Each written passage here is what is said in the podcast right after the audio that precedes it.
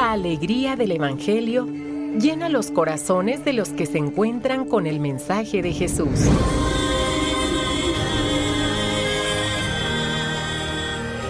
El Evangelio de hoy. El Evangelio de hoy. En voz de Monseñor Sigifredo Noriega Barceló. Escuchemos.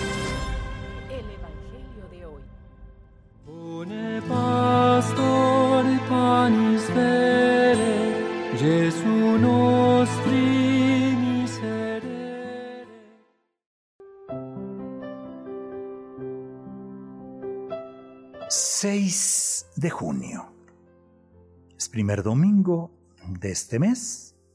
Tengo entendido que recientemente, según las reformas que se siguen haciendo, tengo entendido que hoy son las elecciones, el día de la votación.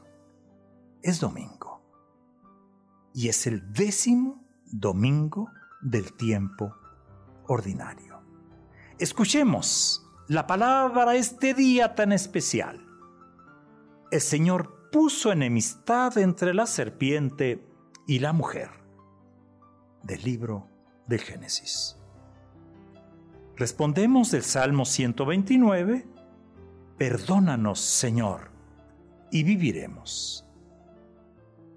La segunda lectura, creemos y por eso hablamos de la segunda carta del apóstol San Pablo a los Corintios. Satanás ha llegado a su fin. Del Santo Evangelio según San Marcos. En aquel tiempo, Jesús entró en una casa con sus discípulos y acudió tanta gente que no los dejaba ni comer. Al enterarse, sus parientes fueron a buscarlo pues decían que se había vuelto loco. Los escribas que habían venido de Jerusalén decían acerca de Jesús, este hombre está poseído por Satanás, príncipe de los demonios, y por eso los echa fuera. Jesús llamó entonces a los escribas y les dijo en parábolas, ¿Cómo puede Satanás expulsar a Satanás? porque si un reino está dividido en bandos opuestos, no puede subsistir. Una familia dividida tampoco puede subsistir. De la misma manera, si Satanás se rebela contra sí mismo y se divide, no podrá subsistir, pues ha llegado a su fin. Nadie puede entrar en la casa de un hombre fuerte y llevarse sus cosas si primero no lo ata. Solo así podrá saquear la casa.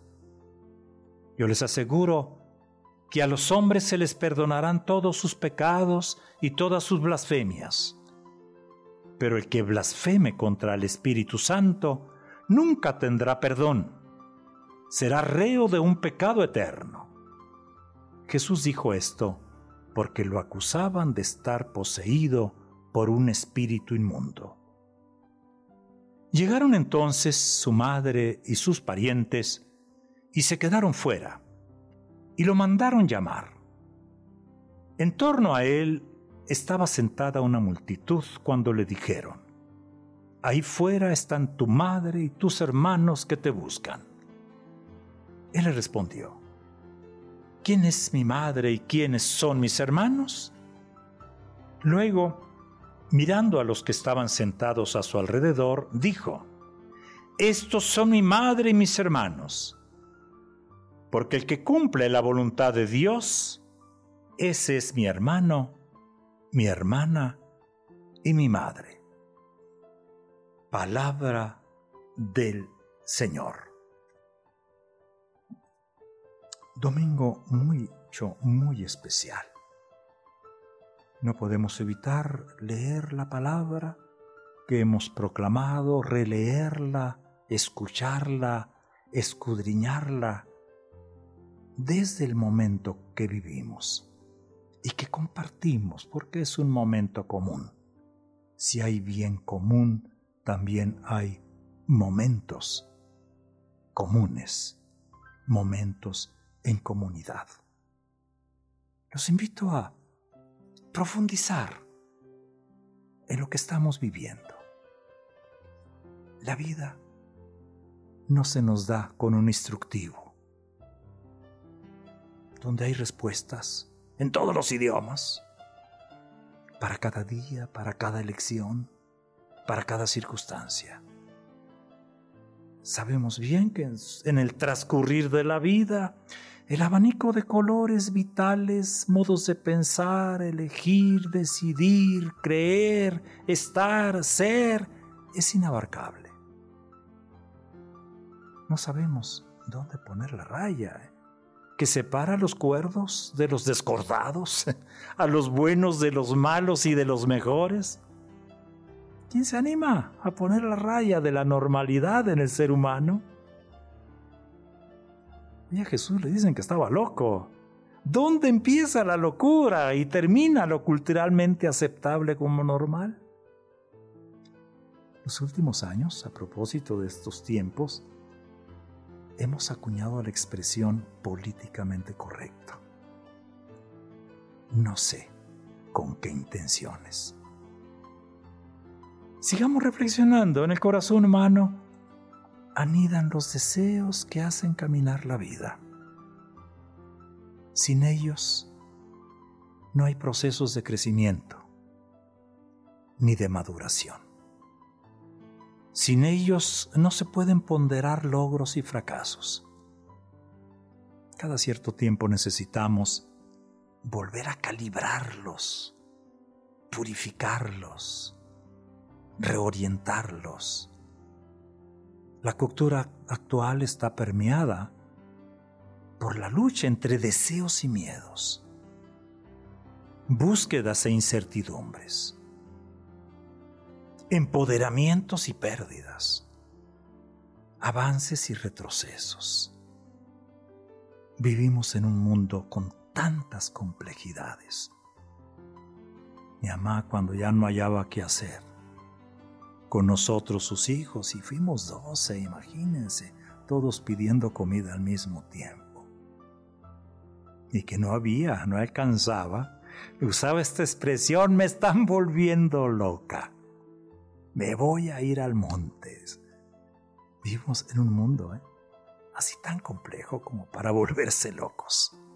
Pues bien, hoy la palabra que escuchamos y que celebramos este domingo habla de la necesidad de ubicarnos en la vida, de ubicarnos ante Dios y desde luego ante la vida misma con todos sus recovecos. ¿Dónde estás? Escuchamos en la primera lectura, es una pregunta dirigida a Adán y a Eva en los albores de la historia humana. Y Marcos en el Evangelio cierra el texto proclamado con una pregunta, una pregunta implícita que la Madre de Jesús y sus hermanos que lo buscan. Jesús, ¿dónde estás? Ubicarse, de ubi en latín, adverbio de lugar, ¿dónde? La ubicación de Jesús desconcierta a todos. Unos critican, otros se despistan, otros se involucran. El evangelista recoge tres reacciones diferentes ante Jesús y su reino. La familia quiere protegerlo, pero no lo comprende. La segunda reacción, los especialistas en la ley lo satanizan y rechazan. No lo comprenden. Sus seguidores, la reacción tercera, no entienden gran cosa, ni son gente de grandes virtudes, pero lo buscan. Están atentos a su mensaje de vida y para la vida.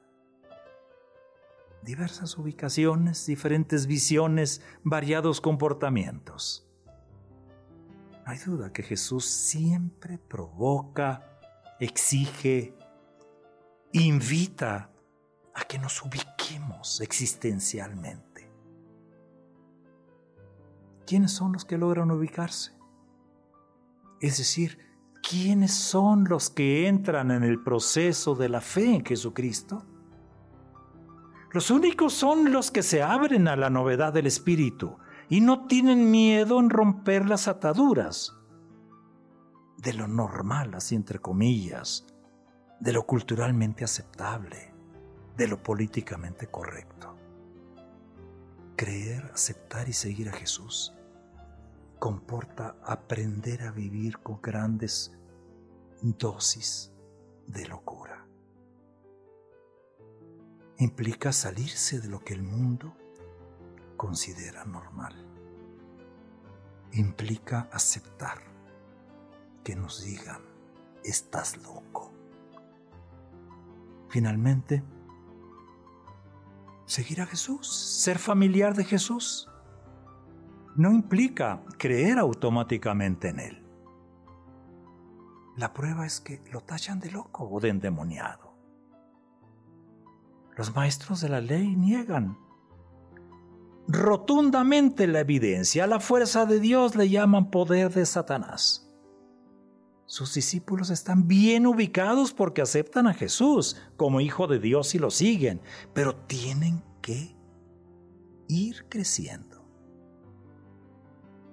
No cabe Jesús en nuestros moldes, en nuestras normalidades. Jesús no cabe en lo políticamente correcto. El que cumple es el criterio.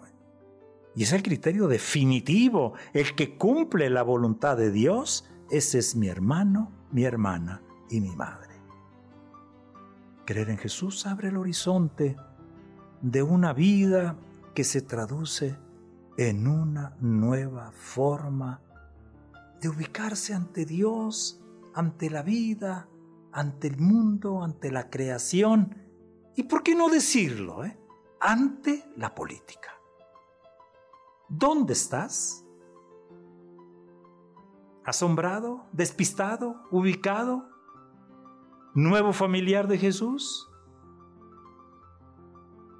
Pidámosle hoy al Señor este día domingo tan especial que sepamos ubicarnos. Buen domingo para nuestro México.